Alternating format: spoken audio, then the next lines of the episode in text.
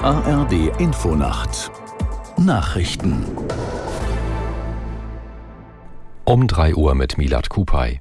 Der Aufstand der Wagner-Söldner in Russland ist offenbar beendet. Laut Kreml-Sprecher Pjaskow zieht Wagner-Chef Prigozhin seine Truppen zurück und darf dafür straffrei ins Exil nach Belarus. Aus der Nachrichtenredaktion Marei Beermann. Die Anklage gegen Prigozhin werde fallen gelassen, auch seine Söldner blieben straffrei, so Peskov weiter. Ihm zufolge hatte der belarussische Präsident Lukaschenko seine Vermittlung angeboten. Er kenne Prigozhin seit etwa 20 Jahren persönlich. Am Freitagabend war der seit langem schwelende Machtkampf zwischen dem Söldnerchef und dem russischen Verteidigungsministerium eskaliert. Wagner-Kämpfer marschierten in Richtung Moskau mit dem Ziel, die Militärführung zu stürzen. Am Abend verkündete Prigozhin dann überraschend den Rückzug seiner Kämpfer, um ein Blutvergießen in Russland zu verhindern.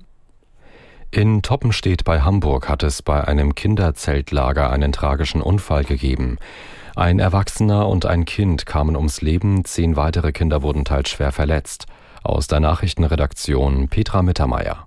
Den Angaben zufolge mussten vier der Kinder mit Hubschraubern in Kliniken geflogen werden. Laut Feuerwehr ereignete sich das Unglück im Rahmen eines Vater-Kind-Zeltlagers. Die beiden Getöteten, ein kleiner Junge und einer der Väter, seien nicht verwandt.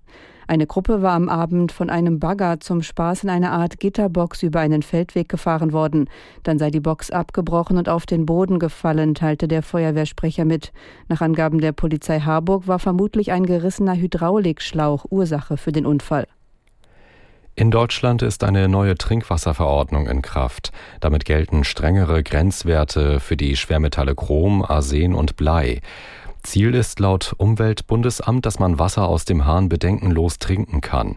Mit der neuen Verordnung wird das deutsche Trinkwasser künftig auch auf sogenannte Ewigkeitschemikalien untersucht. Die stecken zum Beispiel in Kosmetik oder wasserdichter Kleidung, bauen sich extrem langsam ab und gelten als Risiko für Mensch und Natur. In China sorgt eine Hitzewelle für immer mehr Probleme. Im Norden des Landes gab es den dritten Tag in Folge Temperaturen über 40 Grad. Betroffen sind Peking und mehrere bevölkerungsreiche Provinzen wie Hebei und Shandong. Dort sind gestern nach Angaben chinesischer Staatsmedien Bodentemperaturen von mehr als 70 Grad gemessen worden. Shandong ist ein wichtiges Gebiet für den Getreideanbau. Experten warnen vor Problemen bei der Lebensmittelversorgung. Soweit die Meldungen. Das Wetter in Deutschland. Nachts im Nordosten vereinzelt Regen, sonst trocken bei 17 bis 9 Grad. Tagsüber im Osten einzelne Schauer, sonst meist freundlich, 22 Grad auf den Inseln bis 33 Grad im Breisgau. Die weiteren Aussichten Montag und Dienstag eher unbeständig, im Norden und Osten auch mal heiter, 19 bis 32 Grad. Das waren die Nachrichten.